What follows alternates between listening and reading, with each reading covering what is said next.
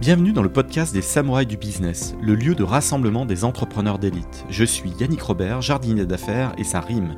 Accompagnez-moi pendant une bonne demi-heure de concentrer de jus de cerveau et transcender votre start-up et les projets dans lesquels vous vous investissez. Changez votre destinée et découvrez tous les stratagèmes et autres techniques secrètes qui vous permettront de craquer votre secteur. Place à l'invité du jour. Bienvenue dans ce nouvel épisode des Samouraïs du Business. J'accueille Dominique Mangiatordi, le CEO de Great. Bonjour Dominique. Bonjour, comment ça va? Ah bien, est-ce que j'ai bien prononcé ton, ton nom avec un petit accent oui, italien rare, à, parle absolument rare pas? à prononcer mon nom euh, correctement du premier coup, donc euh, bravo. On va faire un épisode chantant, j'entends des petits oiseaux, je sais, je vois euh, ton superbe cadre, tu, tu es dans le sud, il fait euh, carrément beau, t'as le soleil et tout. euh. c'est pas le même cadre là aujourd'hui. La, vraie raison, c'est parce que en fait, ma- je suis dans un petit village en Provence et en haut d'une colline où la connexion est catastrophique, donc je, je dois aller dehors pour avoir la 4G euh, que je mérite. Ah merde, donc, avec euh, un parapluie, ça, tu, tu montes aux arbres. Alors, est-ce qu'on peut revenir euh, sur, sur ton parcours à toi? On va parler gamification. C'est un peu Ouais. le, le thème de la journée. Euh, étant fan de jeux de société, ça tombe bien, mais j'applique la gamification, moi, beaucoup dans la vente.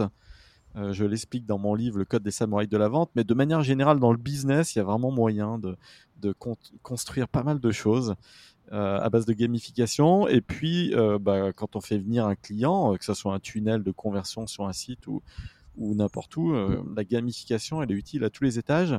Est-ce que euh, tu peux te présenter comme ça, ton parcours en, quelques secondes, en quelques bullet points, et après on, enchaîne sur la gamification? Donc, euh, bah, donc je m'appelle Dominique Madjatourdi, j'ai 45 ans, je suis euh, entrepreneur depuis euh, très longtemps, j'ai deux enfants, donc je vis à cheval entre euh, le sud de la France et la Belgique, puisque je suis belge et que mes sociétés sont, sont en Belgique. Euh, j'ai fait des études de commerce à HEC euh, à Liège euh, en marketing et puis j'ai travaillé pour un, telco belge, donc l'équivalent d'Orange mais en Belgique, où je me suis occupé des segments kids et teens. Donc ça c'était mon début de carrière et je faisais déjà à l'époque des jeux pour les adolescents et, les enfants, pour les initier à Internet et au danger et à l'intérêt d'aller sur Internet. Donc c'était il y a quand même un petit bout de temps.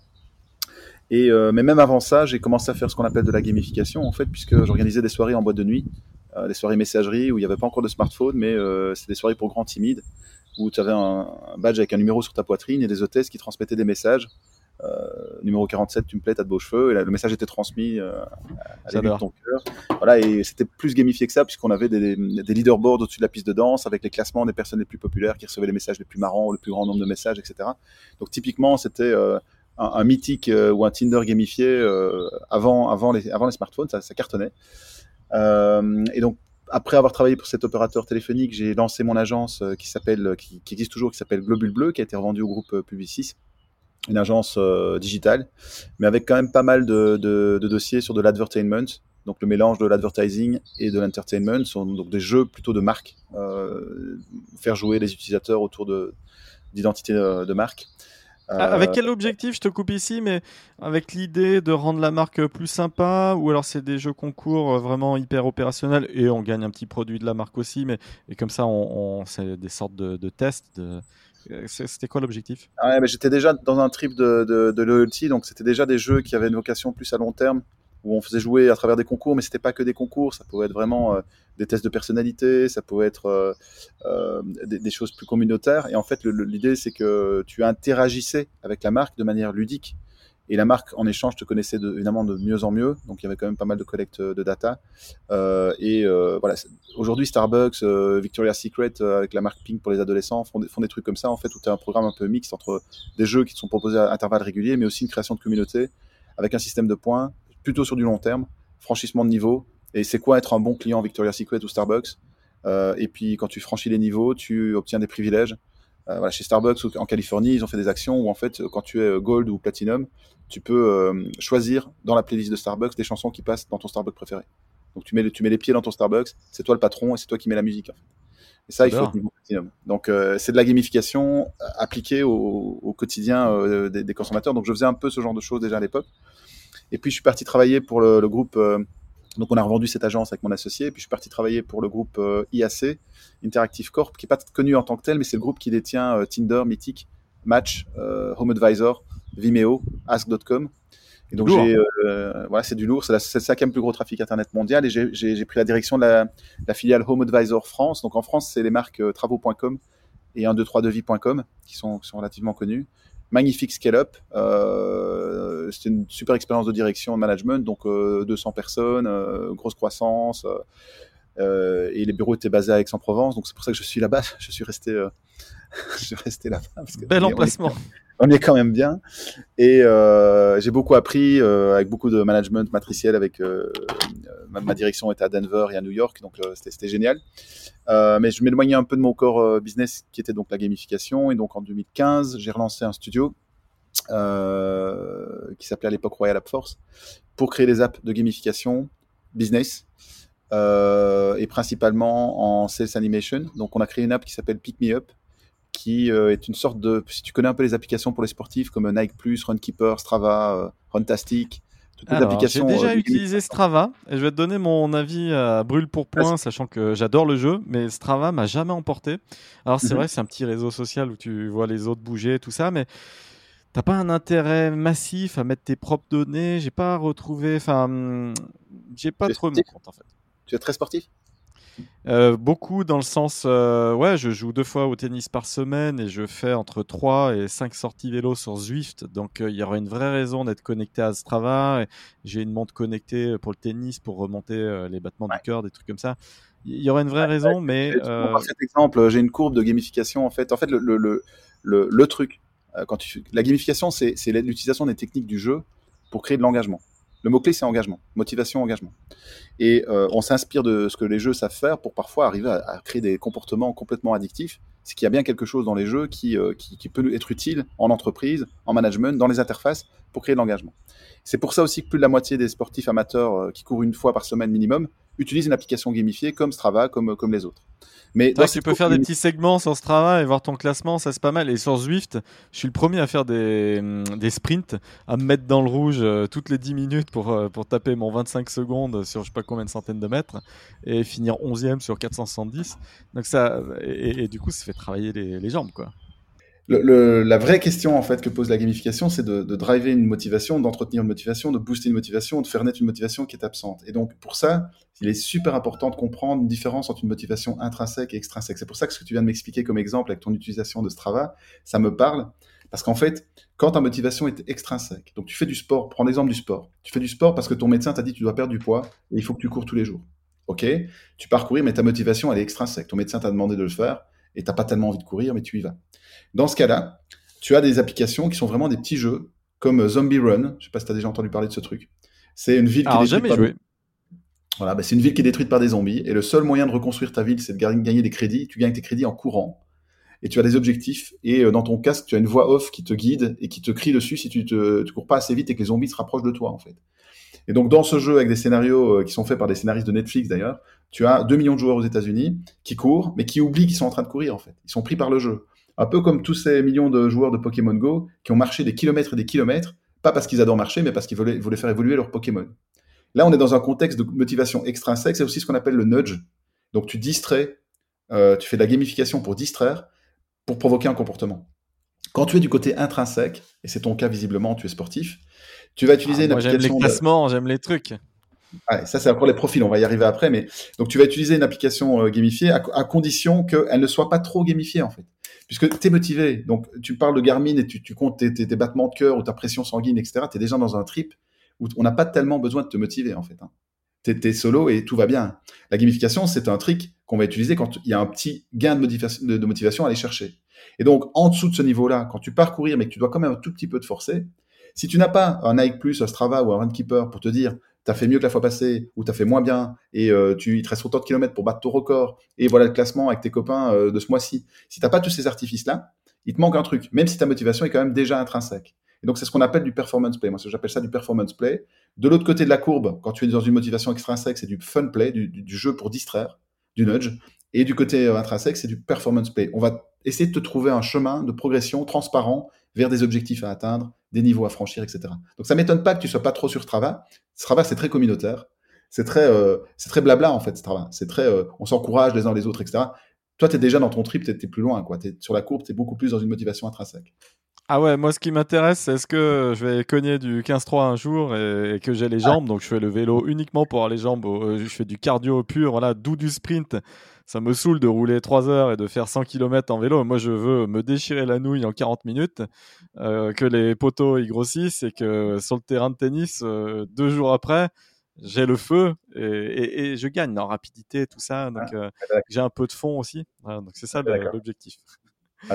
Est-ce que euh, tu peux nous dire quand même pourquoi tu en es venu à la gamification, toi, personnel C'est quoi tes premiers souvenirs, vraiment les plus lointains? Ça a été jalonné euh, jusqu'à la sortie de tes études. Par quelle étape? Et donc justement, ces soirées messagerie dont je t'ai parlé, c'était déjà une première euh, étape. Puis quand j'ai commencé à avoir la chance d'avoir des équipes à, manager, j'ai toujours pratiqué de la gamification dans mon management. Donc on avait des, jeux intégrés dans, notre façon de, de travailler. Mais, mais, même en revenant vraiment à ton adolescence, voire même à ton enfance, est-ce que tu as déjà essayé d'analyser pourquoi tu étais peut-être déjà très joueur? Non, non, voilà, c'est ça. Tu vas, tu vas essayer de me faire dire que je suis, je suis pas du tout un gamer, moi. Donc en fait, euh, je, joue à 5 ou 6 jeux par semaine pour analyser le, gameplay et pour comprendre pourquoi les gens y jouent. Moi, je suis moi, c'est la psychologie euh, qui m'intéresse dans le marketing. Donc j'essaie de comprendre pourquoi les gens achètent tel produit ou tel comportement. Et euh, je trouve que le jeu est un, angle de lecture fantastique en fait. Donc notre agence s'appelle Great pour Great Experiences et eight levers. On utilise huit leviers, qui sont les huit leviers de l'engagement. Euh, je, en très rapide, c'est l'accomplissement, c'est le sens, c'est le devoir, c'est le euh, la curiosité, c'est l'impatience, c'est euh, la peur de manquer. Enfin, il y a tout. Ces leviers se déclinent en 24 sous-leviers. Je, le FOMO, Fear of Missing Out. fear of Missing Out est très puissant et dans les jeux, mais les jeux vidéo sont super champions pour créer du Fear of Missing Out un peu partout. Et donc, c'est juste que les concepteurs de jeux sont devant nous en fait, au niveau du, de l'un des interfaces et au niveau de la façon de gérer euh, l'addiction ou la motivation, les jeux vidéo nous apprennent tous les jours comment faire. Euh, je, collabore euh, sur des petits trucs avec Ubisoft. Ubisoft, Renault fait une voiture autonome qui s'appelle la Symbiose, où ils essaient de créer des expériences uniques pendant que ta voiture bascule en mode autonome. Ils vont pas les trouver Microsoft ou Altran ou Capgemini pour faire les interfaces. Ils vont chez Ubisoft en fait. Ils vont chez les concepteurs de jeux pour avoir la bonne expérience. Et, je crois que le marketing euh, c'est pour ça que c'est ma, sauce en fait. Mon agence marketing est vraiment basée là-dessus parce que je pense que c'est une colonne vertébrale du comportement de tout consommateur. Moi, je vois de la gamification partout. LinkedIn est gamifié, euh, Facebook est gamifié, Airbnb est gamifié, Uber est gamifié. Toutes les grandes euh, applications que nous utilisons sont gamifiées. Et si on, le voit. parle de LinkedIn, justement, je fais une petite pause et un petit focus sur LinkedIn les règles du jeu de cette gamification géante sur LinkedIn changent régulièrement. Là, finalement, on est moins dans le, les invitations, euh, on est plus dans les sondages en ce moment. C'est quoi ton analyse de LinkedIn, de ton point de vue bah, expert en gamification? C'est très conservateur, mais euh, en même temps, ils ont le, syndrome du, leader, donc ils ont tellement une position dominante que c'est difficile pour eux euh, de se mettre en question tout le temps. Donc je pense qu'ils se cherchent de manière très soft. Hein, ils ont testé les stories et puis ils ont retiré les stories. Je sais pas si tu as vu là. Euh, oui, moi j'avais pas utilisé. De toute façon, j'aurais pas accroché. Donc non, mais ils ont, mal, ils ont, mal, fait ça et donc ils ont plein de lacunes, de gros. Euh, parfois, c'est un peu un gros mammouth LinkedIn qui, qui n'innove pas vraiment, mais euh, dans le fond, les fondamentaux sont pas mal du tout. Donc, par exemple, sur le sur le sur le, la gamification de l'onboarding, quand tu t'inscris, tu as sans doute oublié le moment où tu t'es inscrit sur LinkedIn. Oula, moi ça remonte, oui. Ça doit faire loin. Donc, quand tu t'inscris sur LinkedIn, tu as un parcours d'onboarding qui est jalonné sur sept niveaux en fait. On t'accueille en étant weak, ou je sais plus comment en français, débutant, j'imagine, ou faible. Et dès que tu commences à remplir le moindre champ euh, d'inscription, tu passes directement en beginner. Donc tu passes de weak à beginner, niveau 2, et ainsi de suite. Évidemment, de manière progressive et de plus en plus demandeuse en termes d'effort de ta part, jusqu'à ce que tu sois All-Star, le niveau 7 de l'onboarding. En fait, quand tu, quand tu joues à un jeu, les premiers niveaux sont complètement factices. Tu joues à Clash Royale, à, Candy Crush ou à Angry Birds, les premiers niveaux sont complètement bidons. Pourquoi? Parce qu'une des règles de base du jeu vidéo et du jeu de plateau, c'est que, enfin, et surtout du jeu vidéo, c'est que tu dois avoir des célébrations rapides de succès. Si tu veux garder captif ton audience euh, rapidement, euh, en termes de, si tu veux que les joueurs restent, tu dois absolument leur donner l'impression qu'ils sont forts dans le jeu rapidement.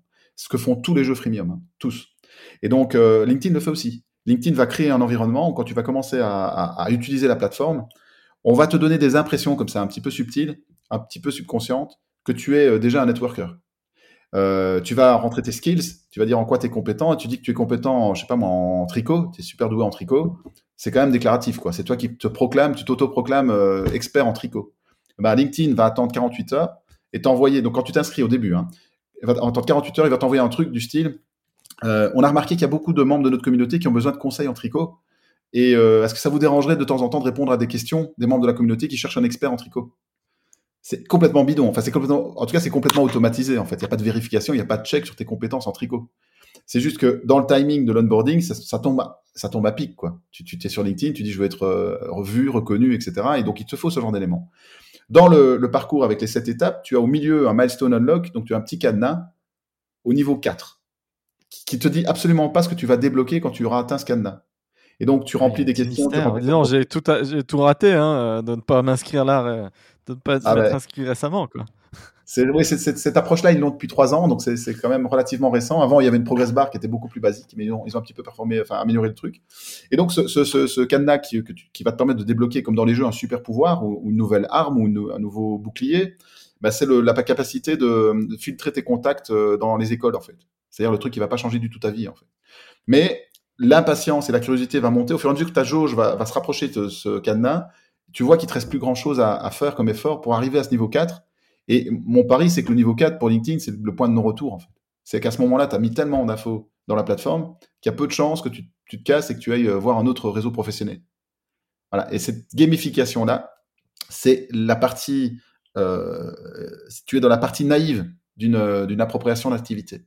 Tu joues au tennis, imagine que tu euh, débutes au tennis et que tu te retrouves sur le terrain de tennis pour la première fois de ta vie, tu es accueilli par le prof, ton expérience d'onboarding, c'était deux premières heures de cours. Imagine la différence entre deux heures de cours où tu mets toutes tes balles dans le filet, il se passe rien et tu n'as pas réussi un seul coup, et euh, une expérience où tu as quand même réussi euh, deux, trois jolis coups et que c'est les seuls que tu vas retenir en fait hein, sur tes deux heures d'expérience. Les jeux vidéo, ils ont cette chance, c'est que ils peuvent provoquer un succès. tu peux avoir la chance du débutant, mais en fait, elle est complètement artificielle. C'est un peu comme si tu allais jouer au bowling en traînant des pieds parce que tu détestes le bowling et que tu fais un strike à ton premier coup. En fait, ta soirée change. Bah, le jeu vidéo, il va le faire de manière artificielle et automatique. Il va créer cette chance du débutant automatiquement. Tu cites le bowling euh, qui est l'un des pires jeux euh, en termes de gamification parce que euh, en fait c'est trop sévère quoi. Tu, tu foires la courbe d'apprentissage elle est trop monstrueuse il faut vraiment avoir beaucoup de chance pour, euh, pour vivre une première expérience au bowling. voilà. En tout cas, le bowling, c'est souvent le sport où les gens disent Ah non, ça me gave et tout, hein, c'est trop dur, c'est trop lourd, c'est trop. Toujours une excuse de pas aller au bowling en fait, euh, alors que c'est kiffant. Ouais, il n'y a pas d'achievement en fait, il n'y a pas de parcours d'achievement dans le bowling. On y va pour boire un verre et euh, presque pour se moquer de soi-même et on rentre pas dans un parcours d'achievement. Tout à fait, c'est tout à fait vrai. Alors que voilà, ouais, c'est vrai que tu te, fous, ouais, tu te fous de la gueule des autres en plus, ce qui fait que le mec qui est vraiment nul, il passe une soirée absolument horrible. Je me souviens de, de, soirées comme ça. Ouais. Est-ce que, euh, pour continuer dans la gamification, tu peux nous donner des impacts un peu business de boîtes que tu aurais accompagnées et qui, qui ont vraiment été transformants toi bien sûr, bien sûr. Donc, euh, donc, euh, donc, en 2015, on commence notre activité de gamification pour finir le parcours, parce qu'après, ça, ça a bien évolué. Donc, on commence à pondre des apps qui sont qui s'attaquent à des processus. Moi, mon kiff, c'est de m'attaquer à des processus qui sont pas assez engageants. Donc, on a commencé par un processus qui est hyper simple à gamifier, qui est l'animation commerciale. Euh, en animation commerciale, ce qui est facile, c'est que les commerciaux, ils ont des objectifs chiffrés, souvent des ventes en termes de chiffre d'affaires à réaliser ou de marge. Euh, ils ont une culture du challenge, euh, euh, des classements, de la de la de, l'accomplissement personnel par rapport à des performances passées, etc. Et donc tout, tout le terreau est, est, vraiment là. Et donc on a créé cette application Pick Me Up qui a été un rapide succès. On a très rapidement eu presque 15 000 commerciaux en Europe et en Australie qui étaient sur l'application. Donc on a signé euh, en France, on a signé Alliance par exemple, les, assurances, on a signé Roaco, Liebig, euh, on a signé euh, des banques, on a signé des marques, des fabricants de montres de luxe. donc on était dans le retail, on était dans le pharma aussi. Enfin voilà, donc on, on est parti très vite sur plein plein de boîtes différentes et avec toujours une amélioration des ventes et de la productivité commerciale quand c'était installé euh, correctement, quand l'application était utilisée correctement par, par, par les équipes. C'est-à-dire, tout le monde était dessus, en fait. Il faut, pour ces applications-là, que tout le monde soit dans le même gameplay. Si tu as euh, une équipe qui est sur l'application et une autre qui ne l'est pas, c'est un peu compliqué. Donc, quand on avait la chance d'avoir tout le monde dessus, on a cartonné. Et donc, c'est comme ça, d'ailleurs, qu'en 11 mois, on a atteint ce, ce, ce, ces milliers de commerciaux. Et on a une grande banque belge qui a commencé à utiliser l'application sur un laboratoire avec euh, 8 agences en région liégeoise. Et puis, en fait, ils nous ont demandé de nous connecter à leur CRM, euh, qui est un éditeur européen de CRM. Et dans la, discussion pour se connecter à leur CRM, pour passer, basculer sur toutes les agences, leur CRM nous a racheté en fait. Donc, on a vendu cette, cette application à l'éditeur de CRM. C'est comme ça qu'on est devenu aussi un startup studio. Donc, on a aujourd'hui un portefeuille de, de 5-6 applications qui sont à nouveau qui s'attaquent à des processus. Donc, on fait toujours de l'animation commerciale, mais on fait aussi, par exemple, on a une application qui est en passe de devenir l'application leader en France de recrutement par cooptation, qui s'appelle Hunters. C'est euh, un excellent exemple de gamification puisque la cooptation dans les entreprises, la, moitié des boîtes de plus de 500 personnes en France en font. Donc c'est quand tu offres une prime à tout employé qui a trouvé un candidat qui est recruté euh, dans ta boîte. La, moyenne de cooptation en France, c'est 600 euros. Donc, euh, il y a une prime de 600 euros qui est octroyée en moyenne. Donc, parfois c'est 1000 euros, parfois c'est 2000, parfois c'est 500, parfois c'est 200. Et comme, enfin, on s'attaque à un processus qui est très déceptif. Donc, la cooptation, ça cartonne pas des masses. Et nous, on a, on a trouver, on pense avoir trouvé pourquoi ça devrait euh, être euh, travaillé différemment. C'est-à-dire que quand tu proposes un CV, quand tu proposes un candidat pour un job vacant chez dans, ta, dans ta grosse société, euh, il ne se passe absolument rien en termes de récompense tant que ton candidat n'est pas recruté. Ce qui est une catastrophe en termes de gamification. Ce que je viens d'expliquer avant avec les célébrations rapides de succès, là, c'est vraiment un contre-exemple. Et en plus, tu es en concurrence avec d'autres candidats qui sont dans le parcours et donc, même si ton candidat est bon, il n'est pas forcément recrutable. Et donc, tu vas, euh, il va se, se, retrouver en shortlist avec les cinq derniers candidats. Il ne sera pas retenu. Et pourtant, toi, en tant qu'employé, tu auras l'impression que tu as fait ton job, tu as engagé ta crédibilité, tu as proposé un candidat, euh, tu as fait le job d'une agence de recrutement, peut-être mieux encore, parce que ton candidat était peut-être plus qualitatif en cooptation, on a des, vraiment d'excellentes surprises, et tu n'es pas récompensé. C'est une catastrophe. Et donc, nous, ce qu'on fait avec Hunters, on a complètement découpé le parcours. Ça ressemble à un jeu. En fait, c'est toute l'interface, c'est des cow-boys. En fait, tu attrapes tes candidats, tu les mets dans des enclos. Euh, on, est, on, joue sur le chasseur de tête en, décalé deuxième degré. Et à chaque fois que ton candidat et que tes candidats vont franchir une étape dans le parcours de recrutement qui est complètement transparent, tu vois s'il y a 5, 6, 4 étapes à franchir, bah, tu gagnes des points. Donc, le CV de ton candidat est accepté, bam, tu as 50 points, par exemple. Euh, ensuite, l'assessment est réussi, tu as 200 points. Et tous ces points, tu les gardes. Donc, si ton candidat n'est pas recruté à la fin et que tu n'as pas ton, ta prime en argent, de toute façon, tu as collecté tes points et tu vas les dépenser dans un shop où tu as des cadeaux qui récompensent ton effort. Mais ce qui est très important dans ce que j'explique, c'est que, que dès, que la première étape est un succès, tu es célébré. C'est essentiel. Donc, dès que ton CV a été accepté, même si tu donnes un petit, petit nombre de points qui ne te donnent pas le droit à des super cadeaux, au moins l'entreprise a validé que ton effort a été euh, euh, valable, intéressant, utile pour la société. Voilà. Et donc aujourd'hui, on a... en pool, en pool, euh, c'est un prize money finalement qui est, qui est redistribué à, tout le monde. Ce système de points fait qu'il n'y a pas que le vainqueur qui, qui gagne. J'ai eu euh, là, j'ai fait, j'ai failli faire recruter une personne qui arrivait en finale et tout, un super poste. Hein, on parle de salaire à, à six chiffres et tout, un, key manager. Et puis ça l'a pas fait. C'est vrai que bah du coup c'est tout ou rien. C'est voilà, moi je suis pas un headhunter, mais c'est déceptif alors que bah, c'était quand même en finale. clairement, clairement. Et donc euh, ici, on, cartonne. En fait, on a, on a donc, euh, on a signé, euh, on a Aéroport de Paris, Crédit Mutuel, on a Audemars Piguet, les mondes de luxe, on a rentré en Belgique SD Work, c'est un gros gros machin de, de justement de sécurité, c'est un, un, bureau euh, social, donc de, gestion des fiches de, de, paye, etc. Donc, là aussi, on, parle, on a Ogilvy, la grosse agence de pub. le, le, truc, c'est qu'on on, on, règle le problème euh, de l'application, de, la motivation euh, des employés à, fournir des CV. Avec Hunters, on reçoit plus de CV et la, la, fréquence aussi d'envoi de CV est plus grande. Logique, hein, puisque tu as des célébrations de succès plus rapides, donc tu te dis, tu, tu n'attends pas le bout d'un processus où tu as proposé timidement ton premier CV pour finalement te rendre compte que tu gagneras rien parce qu'il n'a pas été choisi. Non, tu as déjà des points que tu collectes. Donc même si les CV que tu envoies ne vont pas au bout, tu proposes des candidats et tu continues à proposer des candidats. Donc ça semble tout con, hein, mais, voilà, ce réflexe-là, il vient de la gamification. On s'est dit, si on, si on faisait un jeu, on ferait pas comme ça.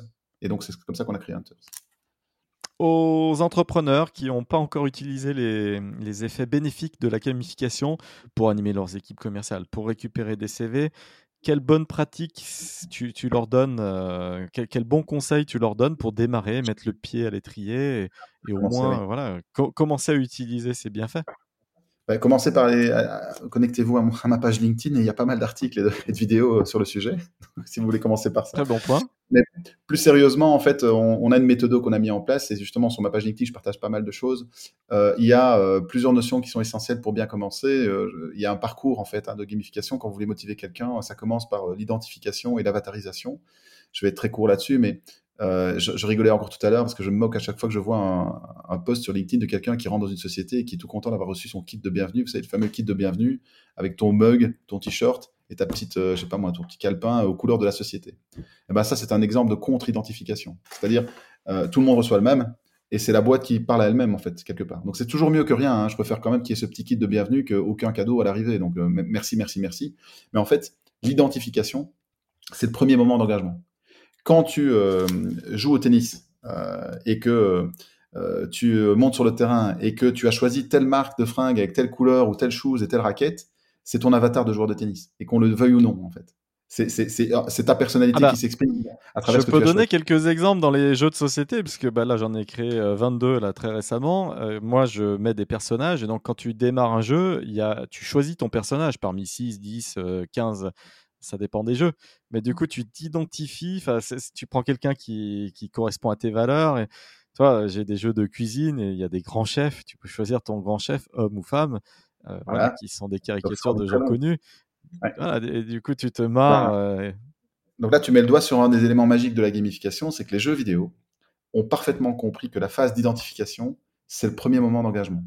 Quand tu choisis, euh, je sais pas moi, un Mario, quand tu joues à Mario Kart et que tu choisis tel personnage ou tel autre, bon, indépendamment des skills parce qu'ils ont des compétences différentes, mais ça en dit déjà long sur toi. Quand tu es sur Netflix et qu'on te propose de changer ta photo d'avatar par ta photo ou par la photo d'un personnage d'une série que tu adores, et que tu mets, euh, tu vas chercher, je sais pas moi, n'importe quoi, euh, tu prends euh, Breaking Bad, et tu vas chercher un personnage de Breaking Bad que tu veux. Bah en fait, c'est toi, tu t'exprimes et tu, tu, dis qui tu es à l'interface. Et en faisant ça, tu te l'appropries deux fois plus. Et en te l'appropriant plus, tu es plus engagé dès le départ, avant même d'avoir commencé à jouer. J'organise des, soirées e-sport entre entreprises en Belgique, et donc, euh, c'est euh, toujours format un peu Coupe du Monde. C'est 32 entreprises qui s'affrontent dans un endroit sympa. On passe toute la soirée à boire des bières et euh, il y a une finale où tout le monde applaudit à la fin, on se costume. Enfin bon, c'est très cool. Et c'est aussi un excellent moyen de faire du networking en entreprise un peu plus moderne que les cocktails de chambre de commerce. Bref. Et donc, on fait une soirée FIFA. Et avec l'équipe, on planifie, on commence à 18h, on doit terminer à minuit, tout, tout est calibré à la minute, on fait des, donc des mi-temps de, de, de 4 minutes euh, pour avoir des matchs de 8 minutes avec une petite, un petit break. Euh, tout est calibré. Et j'oublie complètement que dans FIFA, le, moment du choix de maillot et de la configuration des équipes prend une plombe, en fait. Parce que c'est amusant et que ça fait partie du jeu. Et que si tu retires aux joueurs ce plaisir de configurer leur équipe, machin, etc., tu retires la moitié du jeu, en fait. Donc on s'est un peu planté sur l'horaire, on a fini à 3 heures du matin, mais, euh, c'était important. Donc cette avatarisation, c'est pas uniquement euh, quand je parle d'avatar en fait les gens qui sont pas dans le gaming comprennent pas. Ils, pensent qu'un avatar c'est un personnage euh, c'est le, dessin du personnage. Mais bien sûr c'est aussi ça mais, l'avatar c'est psychologique.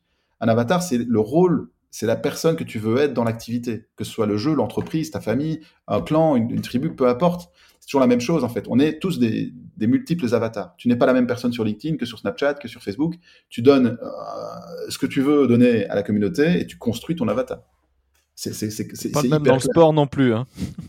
c'est voilà. Et donc euh, euh, cette identification, les entreprises, et moi c'est mon, mon opportunité hein, évidemment, elles se trompent. Elles pensent par défaut que la phase d'identification c'est une phase rébarbative qu'il faut skipper le plus rapidement possible. Il faut il faut aller le plus rapidement possible, etc. J'ai des cas où en fait on me demande d'optimiser des formulaires de contact ou de conversion. Et souvent la question c'est vous allez nous le raccourcir, vous allez nous simplifier. Parfois la réponse c'est non, je vais, je vais le compléter, je vais le rendre plus long parce qu'il vous manque des questions d'identification. On était sur une filiale de Total euh, où ils ont un, formulaire, une enquête NPS, euh, Net Promoter Score, pour euh, savoir si les, clients sont satisfaits de leur service. Et donc, ils ont un formulaire NPS qui est, dont le taux de conversion n'est pas suffisant. Et je sais pas, ils faisaient 16 ou 17 questions. Et en fait, c'est un fournisseur d'énergie verte, donc c'est une filiale en Belgique d'énergie verte. Et plutôt que de raccourcir le formulaire, moi j'ai constaté que les questions étaient vraiment trop terre à terre, en fait, trop sur le service. Euh, comment consommez-vous l'énergie? Euh, Combien d'interrupteurs avez-vous? Qu'est-ce que qu'est-ce que vous faites de votre frigo quand vous partez en vacances? Ce genre de questions en fait. Et euh, je leur dit mais recommencez le formulaire en reposant des questions d'identification, avatarisation. Les clients qui vont chez l'Empiris, puisque la filiale s'appelle l'Empiris, ils vont pour des raisons écologiques. C'est un fournisseur d'énergie 100% verte, recyclable. Et donc commencez le formulaire en, en leur demandant d'exprimer qu'ils sont en fait greenish ou greenvold et qu'ils ont euh, choisi un fournisseur d'électricité pour des raisons écologiques, ils souhaitent euh, imprimer, euh, enfin ou justement désimprimer leur, pollution sur la planète, etc. Eh ben, c'est des questions qui n'avaient aucune utilité pour le NPS, mais qui par contre ont transformé le taux de, de, de, conversion parce que une fois que tu as répondu à ces deux questions, tu ne peux pas t'arrêter. Tu te hein. sens engagé.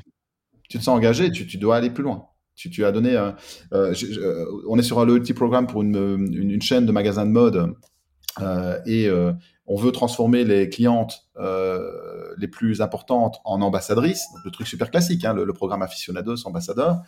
Et donc on part dans des formulaires pour leur demander si elles veulent joindre le programme ambassadeur, ambassadrice. Et je regarde le formulaire actuel et je dis mais vous essayez de leur faire en fait l'idée c'est de leur faire comprendre qu'elles sont fashionista- fashionistas et qu'elles vont être intégrées dans le processus de création des nouvelles collections chaque année. Parce que ce sont les meilleures clientes c'est leur avis qui compte mais leur avis qui compte c'est pas suffisant comme message. Le message c'est vous vous y connaissez en mode. Vous êtes fashionistas vous connaissez les nouvelles tendances. Donc on a besoin de vous parce que vous êtes doué là-dedans que c'est votre passion. Et donc dans ce message là je regarde le formulaire les questions étaient toutes administratives. Quel âge avez-vous? Combien d'enfants avez-vous? Où habitez-vous? Etc dis, vous, vous leur demandez même pas quelle est leur couleur préférée quoi ou quel est euh, euh, l'artiste qu'elle trouve euh, étant la plus fashionable. C'est ça qu'il faut leur demander pour avatariser le profil. Hyper instructif. Ça, ça me fait penser, là, Dominique, comme ça, de manière hyper spontanée, qu'il faudrait que je te présente à. Il y, a plein de projets là où tu, tu Ah. aurais un levier absolument énorme. Donc euh, il y a certainement des, des synergies, on en parle après l'épisode. Toi, toi, en tant hum, qu'entrepreneur, c'est quoi tes. C'est quoi tes questions cette rentrée? Euh, Souvent, je pose la question des pain points, mais toi, euh, c'est quoi toi tes, trucs un peu qui te bloquent? Bah, moi, j'ai une question vraiment euh, logistique sur le, télétravail et la nouvelle façon de bosser. Donc, nous, on est en télétravail complet depuis le début du Covid. Et là, on a repris deux jours par semaine, un peu, je veux dire, un peu comme tout le monde. Et j'aimerais bien sortir complètement du no nonsense. quoi. Donc, on a, moi, je fais jamais de réunion inutile. Euh, on- il n'y a pas de bullshit euh, dans l'équipe, on est super transparent. Je pense que l'ambiance est très très bonne aussi pour ça, et on est tous orientés, on adore ce qu'on fait, on est tous orientés là-dessus. Donc j'aimerais bien euh, euh, trouver le bon système pour que euh, on se voit quand il faut qu'on se voit. Nous, en fait, l'équipe entière se voit quasiment uniquement pour célébrer, quoi, pour faire la fête ou pour partir en séminaire ensemble, parce qu'on a aussi. des- Sinon, c'est full remote? Sinon, c'est full remote. Ou alors, pour ceux qui sont à Liège, où on a notre centre, mais tout le monde n'est pas à Liège, on a deux jours par semaine au bureau. Euh, pour l'instant, je trouve que c'est largement suffisant. Et donc, je, vois bien qu'il y a un truc à faire. Mon, délire, euh, pour te livrer un truc, c'est que je suis sur un projet où j'aimerais acheter des bureaux que je vais transformer en salle de boxe. Euh, et je veux intégrer des bureaux dans une salle de sport et de boxe. Donc, je voudrais que l'environnement de travail soit un environnement semi-sportif où, quand tu te lèves, plutôt que d'aller boire un café, tu vas taper dans un sac. Euh, et avoir ce, genre de, climat de travail où, à nouveau, tu dois pas être tout le temps, mais quand tu vas au bureau, tu n'y vas que pas pour des raisons. Euh, euh, Aujourd'hui, on dit il faut aller au bureau de temps en temps parce que c'est quand même bien de se voir. Je voudrais que tu y ailles aussi pour de l'exploit, euh, euh, vivre un- aussi un truc un peu différent et que tu sois très fier de rentrer chez toi. en Et disant, attention, il y, a- il y a de l'exploit au ping-pong et au baby-foot aussi, hein, quand même. Hein. évidemment, évidemment, évidemment, évidemment. Mais, mais le problème des, des, des, des, des tables de baby-foot ou, ou de ping-pong qui sont installées dans, dans les boîtes, c'est que c'est- très anecdotique. Quoi. Tu, vas, tu vas jouer ta petite partie de ping-pong, etc. Moi, j'aimerais bien faire le contraire. J'aimerais avoir un concept où il y a des coachs qui sont là et euh, euh, les employés sont coachés par un coach sportif. Et ils font, ils- quand ils sont au bureau, ils savent qu'ils vont, ils vont suer euh, un tiers de la journée. En fait. Je, je suis dans ce délire-là. une grosse équipe. euh, vous- êtes une équipe de combien? Mais enfin, tes bureaux pour être en, en, en On est 20 coworking, personnes, en- euh, en partage. On est 20 personnes aujourd'hui, mais euh, j'espère qu'on va grandir. Mais donc, voilà, une vingtaine de personnes, c'est, paraît tout à fait gérable. Vraiment un épisode euh, super riche qui met le pied à l'étrier, comme je le dis. euh, c'est important d'insérer la gamification dans le, dans le business et ça donne envie de te suivre sur LinkedIn. De... T'as pas écrit un livre? Je, je- je ne sais pas euh, si Si. tu as écrit un livre, mais si, si, Si, si, mais je, le cas, je veux bien parce que. Bah, je vais te l'envoyer si tu veux parce que je, le- je, je dois le rééditer. Donc, j'ai sorti en 2017. Donc, ça s'appelle Manager, faites vos jeux. Donc, il m'en reste une cinquantaine. C'est bien parti, mais le problème, c'est que euh, dans ce bouquin, je le dis, je le dis ouvertement, il y, a, il y a la moitié des trucs que j'ai écrits à l'époque que j'écrirais pas du tout de cette façon parce que j'ai j'ai manqué euh, d'expérience de terrain. Donc, il y a des concepts que je, re- je revaliderai pas, en fait, qui, qui ont changé. Ah bah, Mais sinon, peux l'occasion de faire une V2 ou de, de faire un autre livre. hein, D'ailleurs, c'est mieux de repartir de. J'espère- le sortir euh, au printemps, là, euh, je suis dessus. Mais donc, euh, j'y vois les, les concepts dont je voudrais parler. Voilà. Et euh, notamment, les, les, les profils, ça, ça va t'intéresser parce que tu as quand, même, euh, t'as quand même très rapidement dit que tu étais un peu fighter. En fait, il y a, dans, en gamification, ce qui est super important, je voudrais quand même partager ça dans le podcast, profiter de l'occasion. Euh, si vous voulez manager euh, par la gamification euh, des employés, ou si vous voulez motiver une force de vente, ou si vous voulez convaincre vos clients ou rajouter de la motivation, finalement, le Graal, c'est quoi? C'est de trouver le score. Moi, mon, ma, ma, mon obsession, c'est de chercher le score. C'est-à-dire quand tu cherches une motivation, les gens euh, percutent sur une motivation quand ils ont le bon score, en fait, la bonne façon de scorer. Et donc, il y a pas mal d'études sur le sujet, euh, depuis les années 70, faites par beaucoup de psychologues sur la motivation et le score. Et puis, il y a eu un déclic qui a été euh, le travail de Richard Bartle, qui est le type qui a analysé beaucoup de jeux, et notamment Warcraft, qui est un jeu très complet, et qui a fait un parallèle entre Warcraft, qui est un jeu vraiment hyper complet, et les comportements dans la vie réelle. Et il a identifié quatre grandes familles de, comportements. Et euh, nous, avec nos équipes, on a vraiment extrapolé, et ces quatre grandes familles se révèlent toujours euh, exactes, et on a été rechercher euh, huit sous-catégories, en fait, qui, qui, qui s'avèrent également exactes. Ces quatre grandes familles sont les fighters, qui ont un comportement où, où la prédominance est la compétition. Et donc, quand tu es fighter, ton levier de motivation et ta façon de scorer, ça va être de sentir que tu surpasses les autres d'une façon ou d'une autre. Ça va prendre la forme de classement, évidemment, la plupart du temps. Et euh, de deux façons différentes. Soit de manière juste parce que tu es un compétiteur et donc tu as gagné un tournoi de tennis parce que tu as mieux joué que les autres et que tu as tout arraché pendant tes matchs. Et là, c'est en tant que fighter, tu seras super content. Euh, ou alors de façon, ce qu'on appelle les, assassins. Euh, tu as gagné le tournoi de tennis, mais en fait, tout le monde a abandonné parce que tu as eu de la chance et que tout le monde était malade à chaque étape. Mais tu as quand même la coupe, tu auras quand même le titre, on se rappellera quand même de toi comme étant le gagnant, alors que tu sais que tu y es pour rien, en fait. Ben ça, c'est pas grave. Si tu es euh, en profil assassin, tu prends quand même. Ça, c'est la première grande famille. La deuxième grande famille sur les achievers. Et là, on est plutôt sur de l'individuel. C'est pas la comparaison aux autres qui compte. C'est euh, ta progression individuelle. Donc, et là, tu vas être en ton obsession, ça va être de trouver le, niveau, de chercher les niveaux. C'est quoi le prochain niveau? Tu commences des, des, cours de cuisine taille euh, tous les dimanches matins. Si tu es un achiever pur, au bout de 2-3 semaines, tu vas chercher c'est quoi la ceinture noire de cuisine taille, quoi. Quelles sont les cuisines, les, recettes les plus compliquées que je puisse faire avant d'inviter mes potes pour leur montrer que je, maîtrise la cuisine taille à fond sur des, choses très complexes. La troisième grande famille sont les explorateurs. Les explorateurs, leur score prend pas la forme de points. Leur score, c'est l'expérience en tant que telle. Ils vont faire pour la première fois de leur vie un saut en parachute. Ils ont kiffé le truc. Euh, c'est leur score. Euh, ou alors l'autre le, sous, sous-catégorie, ce que j'appelais les détectives, c'est l'expérience le, intellectuelle. Donc tu as résolu un problème, tu as hacké un système, tu arrives dans une boîte et on te dit voilà le process, tu fais A, B, C, D, E, c'est comme ça que ça marche. Tu regardes le truc et tu dis non mais attends, j'ai un peu réfléchi, euh, il y a moyen de faire mieux que ça, et on va faire euh, comme ça, comme ça, comme ça, et tout le monde applique ton système, c'est ton score. Tu as euh, craqué un système. Et la dernière grande famille qui est super importante, c'est les socializers. Les socializers, leur score, c'est les autres mais de deux façons différentes. Et c'est un autre malentendu en gamification, c'est que c'est le chief happiness officer dans les dans les startups, lui. Ouais, voilà. Et il y a tellement de perversion là derrière. Mais donc tu, tu as parce que parce que il y a un malentendu en fait dans dans l'attention qu'on accorde aux autres. Tu as soit des coachs, ce que j'ai appelé les coachs, c'est ceux qui qui valident, qui scorent leur utilité dans un groupe. Levier hyper puissant en gamification. L'addiction dans les jeux, le jeu qui crée le plus de no-life players, donc des, des, des, des, joueurs qui sont tellement addicts qu'ils arrêtent toute vie sociale pour tomber dans le jeu et y jouer 20 heures par jour. Le jeu qui, génère le plus de no-life players, c'est Warcraft, qui est le jeu le plus social qui soit. Quand tu rejoins une guilde dans Warcraft, l'articulation sociale de la guilde est hyper bien faite. Et tu sens que tu joues un rôle et tu connais ton rôle et tu peux même quantifier ton rôle et ton utilité dans le groupe. Et ça, il n'y a rien de plus puissant. Et ça, quand tu es coach, dans le profil coach, euh, c'est ce que tu scores. Tu as un nouveau collaborateur qui rentre dans ta boîte, personne ne t'a rien demandé, et tous les soirs, tu prends une heure pour l'aider, et pendant trois semaines, tu fais ça tous les soirs pour l'aider à bien comprendre les produits, les services, etc. Et au bout de trois semaines, tous les collègues disent, bah, waouh, Barbara, elle est là depuis trois semaines, elle a tout compris. Tu sais que c'est un peu grâce à toi, c'est ton score de coach. Super important. Et donc, les coachs aiment les autres, enfin, s'intéressent aux autres, mais, mais aussi pour eux parce qu'ils veulent se sentir utiles. Et le malentendu vient que la plupart des socializers sont plutôt des rockstars. Moi, la première fois que j'ai entendu parler du Rockstar Effect, c'est quand j'étais chez Tinder, enfin dans le groupe de Tinder. J'avais réunion euh, à Paris avec les gens de Mythic et de Tinder. Euh, moi, je représentais Home Advisor à l'époque. Et c'était fascinant. Tinder venait de décoller. Et euh, on regarde les KPI, les indicateurs qu'on est en train d'analyser de différents niveaux, le nombre de prospects, la conversion gratuit payant, ce genre de choses. Et puis la nana sort et nous on regarde aussi le Rockstar Effect. C'est quoi ce, Rockstar Effect? Rockstar Effect, c'est une courbe sur un, une communauté en réseau social où les gens vont commencer à changer de comportement lorsqu'ils se sentent suffisamment influents. Et donc tous les réseaux sociaux le calculent, mais n'en parlent pas. Et euh, sur Twitter, par exemple, c'est à peu près à 300 followers. Quand tu as 300 followers et que tu suis 200 personnes, tu regardes hein, sur une courbe de comportement des utilisateurs, ils commencent à publier beaucoup plus, de manière beaucoup plus qualitative, de manière beaucoup plus multimédia, parce qu'ils sentent que ça en vaut la peine. Donc c'est super important de connaître euh, ce Rockstar Effect et de savoir à quel moment il s'applique. Mais donc ça veut dire que les socializers qui sont dans cette optique-là, ils comptent les likes. Ils sont pas, ils s'intéressent pas aux autres, ils s'intéressent au regard des autres sur eux. il quantifie. Alors après, t'es vite capé parce que comme le reach est de plus en plus bas sur tous les réseaux sociaux, euh, par exemple, moi j'ai 11 000 abonnés sur LinkedIn, mais enfin, quand tu vois que LinkedIn, euh, si tu mets un lien externe, par exemple, te bloque totalement et, et que tu passes de 1500 vues à, à 15 parce qu'ils euh, ils aiment pas les liens externes, t'es là, bon, bah, je vais arrêter de publier, donc faut re-rentrer dans la logique de LinkedIn. Faut vraiment publier sur les réseaux, dans la logique du réseau, quoi. C'est un peu compliqué. Ouais, mais là, là, tu vois, par exemple, on revient sur une motivation intrinsèque, extrinsèque, parce que toi, c'est ton métier, en fait.